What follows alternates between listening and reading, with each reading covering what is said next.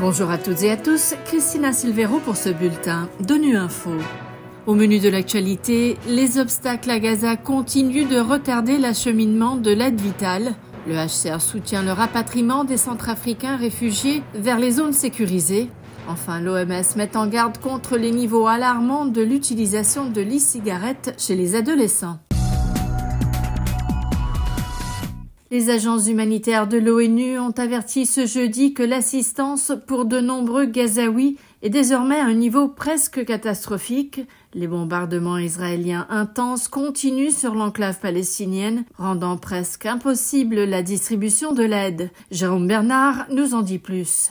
Au-delà de Rafah, l'assistance est presque catastrophique. C'est ce qu'affirme un responsable du programme alimentaire mondial, faisant référence à cette ville du sud de la bande de Gaza, où plus de 1,2 million de personnes s'abritent désormais sous des bâches en plastique dans des conditions de surpeuplement dangereuses.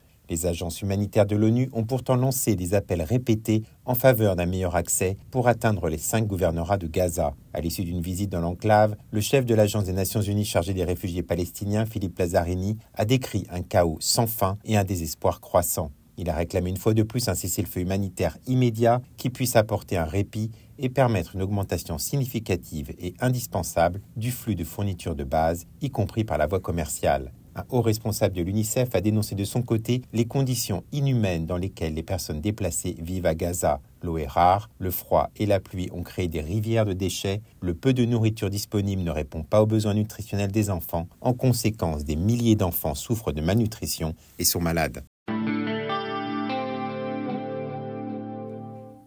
En République centrafricaine, l'Agence des Nations Unies pour les réfugiés compte renforcer son engagement en faveur du rapatriement des Centrafricains vers les zones sécurisées par le gouvernement. Le HCR affirme également qu'il continuera à soutenir les efforts de paix de ce dernier, comme l'explique au micro de Merveille Noël Amada, le représentant pays du HCR en RCA, Fafa Olivier Atiza. L'idée est de nous assurer que l'information que les médias mettent à la disposition de la population centrafricaine reflète la réalité du terrain pour euh, leur permettre d'avoir accès aux informations qu'ils voudraient vérifier eux-mêmes afin que les populations centrafricaines soient servies. Pour les centrafricains qui sont à l'extérieur, qui sont réfugiés et qui tentent à rentrer, là également il y a un programme de rapatriement qui est en cours depuis sept ans maintenant donc on va poursuivre ce programme-là, essayer de revigorer et de renforcer le retour vers les zones qui sont actuellement sécurisées. Donc nous, on s'inscrit droit derrière le gouvernement centrafricain pour soutenir tout ce qui est effort de paix. Ça, on peut le faire. Maintenant, sur le terrain militaire, il y a la ministre qui est là et puis il y a les autorités, les différents ministères qui font le nécessaire. La consommation de tabac baisse dans le monde selon un rapport de l'Organisation mondiale de la santé publié cette semaine, mais les cigarettiers n'abandonnent pas et exploitent de nouvelles techniques, notamment les cigarettes électroniques visant un nouveau public, les jeunes. Les précisions de Fabienne Pompée. Globalement, nous fumons de moins en moins. En 2000, une personne sur trois dans le monde consommait du tabac. Aujourd'hui, c'est une personne sur cinq. Et selon l'OMS, cette tendance devrait se poursuivre. De plus en plus de gens arrêtent de fumer, mais surtout, de moins en moins commencent.